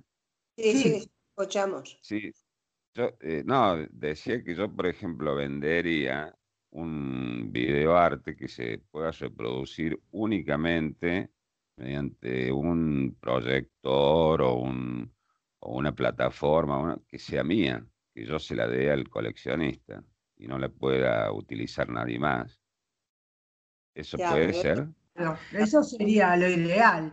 Eso es, una eso es una solución que también se utiliza en cine, por ejemplo. Eh, los, eh, cuando tú compras los royalties de una película para poder reproducirla, en este caso, hay ciertas... Eh, una una contraseña. Sí, sí, hay, un formato que es un, eh, una especie de disco duro digital, ahora mismo no me sale el nombre, perdón, pero es, es como un disco duro digital con un formato específico que te permite, si tú has pagado por X reproducciones, pues solo te deja reproducirla esas veces. Y luego tienes que devolver el soporte, ese, ese, ese mismo disco duro la tienes que devolver a la distribuidora que te lo ha dado. Entonces, el cine por eso tiene desarrollados muchos más mecanismos pensando en cómo, porque está más pensado como una, producción que cuesta un dinero y luego la tienes que hacer y luego la tienes que rentabilizar. Entonces es curioso cómo el videoarte no, no, no, está tan enfocado en ese sentido, ¿no? Como que uno lo ve como obra de arte, como obra más cercana en, una, en una lógica de, obra visual y al mismo tiempo no tiene, no tiene esta... Eh, hay como un conflicto luego a la hora de, entre comillas, ¿vale? De llevarlo al mercado, porque hay ciertas cosas no solucionadas. Entonces, bueno, lo que van, a, van, a, tener que hacer es buscarle la forma y, bueno, este, digamos, profundizarla y, y, llegar al resultado, porque de lo que estoy seguro es de que el video arte no para más. No, eso. Va para adelante y no para más. Hay algunos que apasionantes. He visto alguno en, Arco y en alguna galería que de verdad que son increíbles. Yo recuerdo las épocas de Bill Viola. Ah, eh, sí, claro. De los años 80, 70. Era algo espectacular, una cosa que a uno lo dejaba duro. Y fíjate que hoy te hace videoarte un pibe, digamos, del secundario con bastante calidad, o sea. 15 años, ¿eh? Ah. Claro, claro. Porque aparte Bill Viola fue uno de los primeros en, hacer eh, publicidad, digamos, que no en hacer publicidad, sino presentar sus, sus, sus, videos, sus vídeos, y con el tema del agua, cómo jugaba, con la transparencia, superposiciones. Eh, desaparición de imagen, insinuaciones de imágenes, era una cosa de una sensibilidad pero tremenda y realmente este, maravillosa. Y en Argentina se hace mucho videoarte y está, está muy, muy, bien, muy bien considerado en el mundo porque en Argentina hay mucha fuerza creativa eh, y se rompen mucho las estructuras y los cánones. O sea, no es que es una visión histórica, o sea, siempre uno está innovando, innovando, porque no se puede quedar con lo que ya está. Siempre uno le da una vuelta más de tuerca como para obtener otra imagen, una imagen nueva que a uno lo puede llegar a representar y no una imagen que ya hace mucho tiempo que se está, digamos, este, haciendo, ¿no? Creando, desarrollando. Sí, sois muy atrevido. Sí, creo que sí. pregunta, pues dado lo adelantado que son, ¿qué tipo de arte interesa más a los argentinos, el figurativo o el abstracto? Yo creo que el arte abstracto eh, tiene un muy buena, una muy buena base en Argentina, porque movimientos eh, abstractos eh, fueron muy fuertes y son muy fuertes eh, en Argentina. Tal es así que, bueno, perdón, ¿no? Pero eh, que lo diga, pero hasta este, hay, un, hay un mecenas argentino que creó justamente un, un concurso, un, certamen sobre, sobre arte abstracto.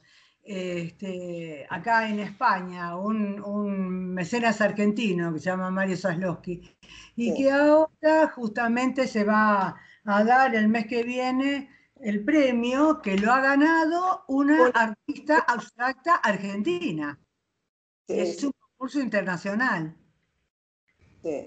O sea que la abstracción pisa muy fuerte en Argentina, no solamente este, ahora, si no, tenemos unas bases muy importantes, el arte madí, el, concretismo, el suprematismo, eh, tenemos tantas desde 1940 y algo, 43, 44, estaba Raúl Loza haciendo soportes, o sea, construyendo los soportes y, haciéndolos de unas formas este, totalmente este, irrisorias para esa época, por, que eran, qué sé yo, hexágonos, eh, triángulos irregulares, eh, una cosa muy avanzada. Y el residualismo que lo acaba de, inscribir Marta Samamed, o sea que sí, es verdad, hemos hecho un programa sobre el residualismo. Hay muchos ismos hoy en día en, el arte. Oye, ¿a qué, ¿a qué dan más importancia ahí? ¿A la estética o al mensaje? Por mi parte, al estético. Eh, yo creo que, yo creo que eh, depende de los grupos. Hay grupos, hay grupos, por ejemplo, el grupo tucumano, que no me acuerdo en este momento el nombre, que tiene muchísima fuerza. Y yo, que yo creo que a la estética tanto no, sino al mensaje, al concepto con el cual se mueven y plasman, y plasman las obras.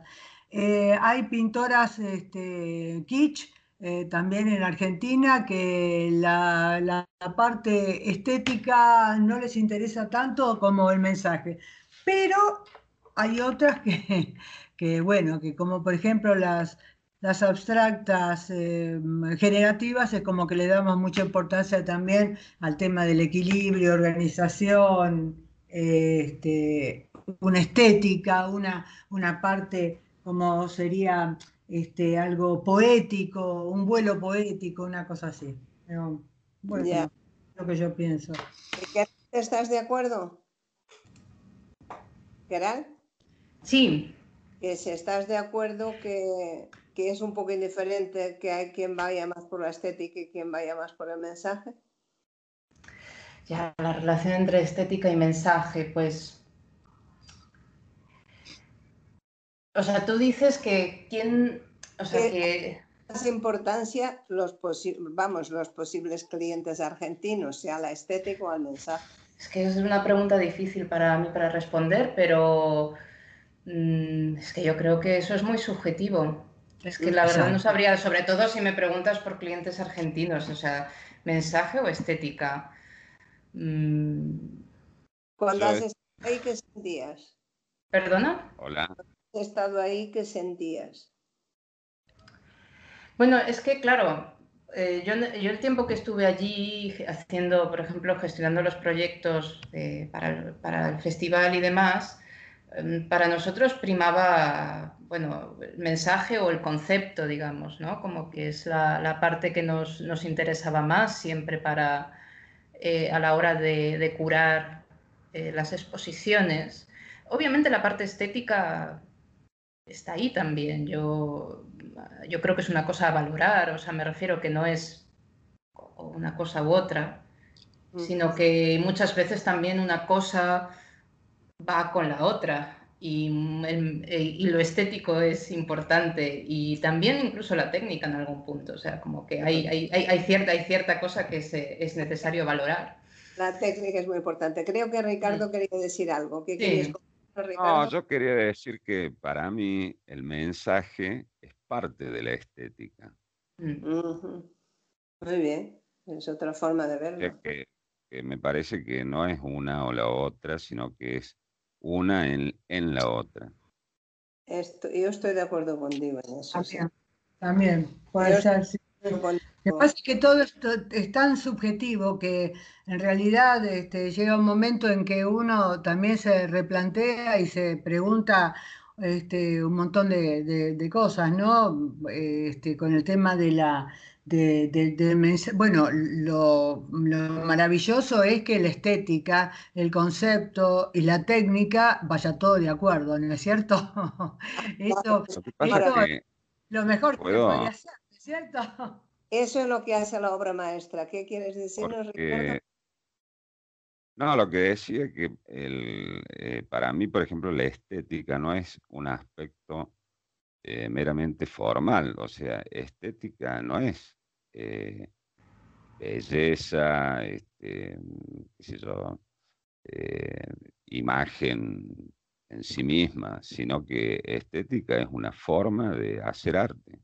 Claro, es una, es una ética, es una ética de la estética. Más cercana a la ética que a la formalidad.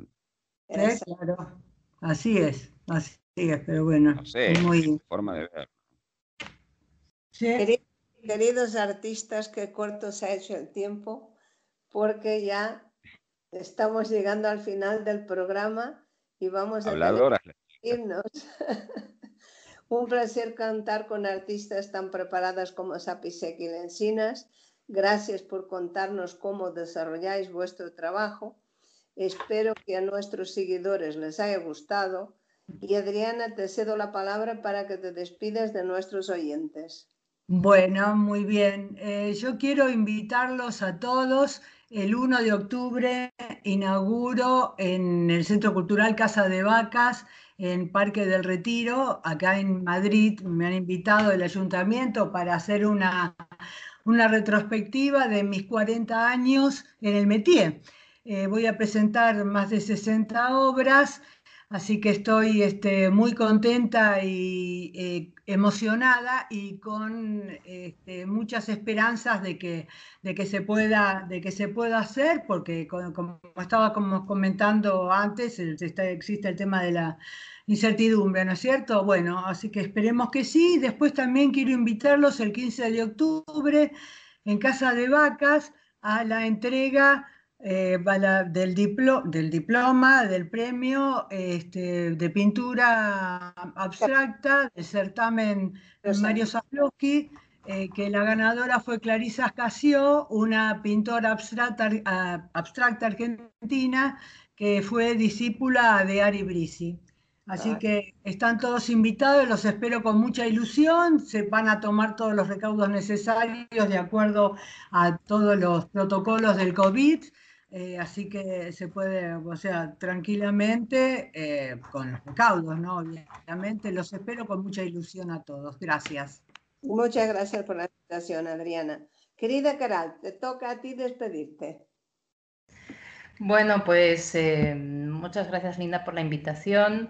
Me despido de todos los oyentes. Muchas gracias por escuchar y espero que hayan disfrutado de esta, de esta charla que les hemos ofrecido.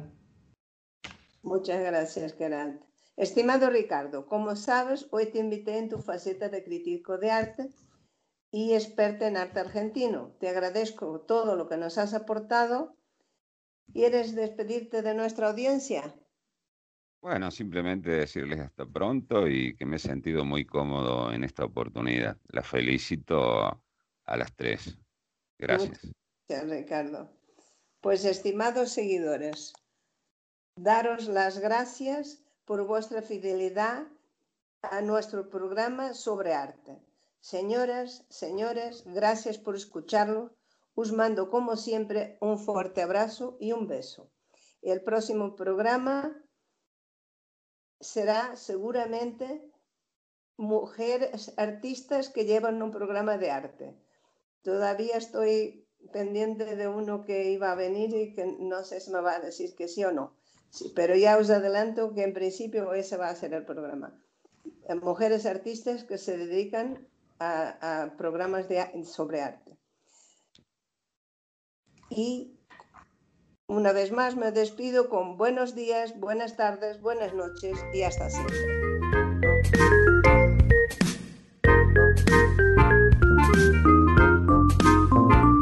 Radio Gilal, programa lápiz o pincel, emitido desde México. Muy buenos días.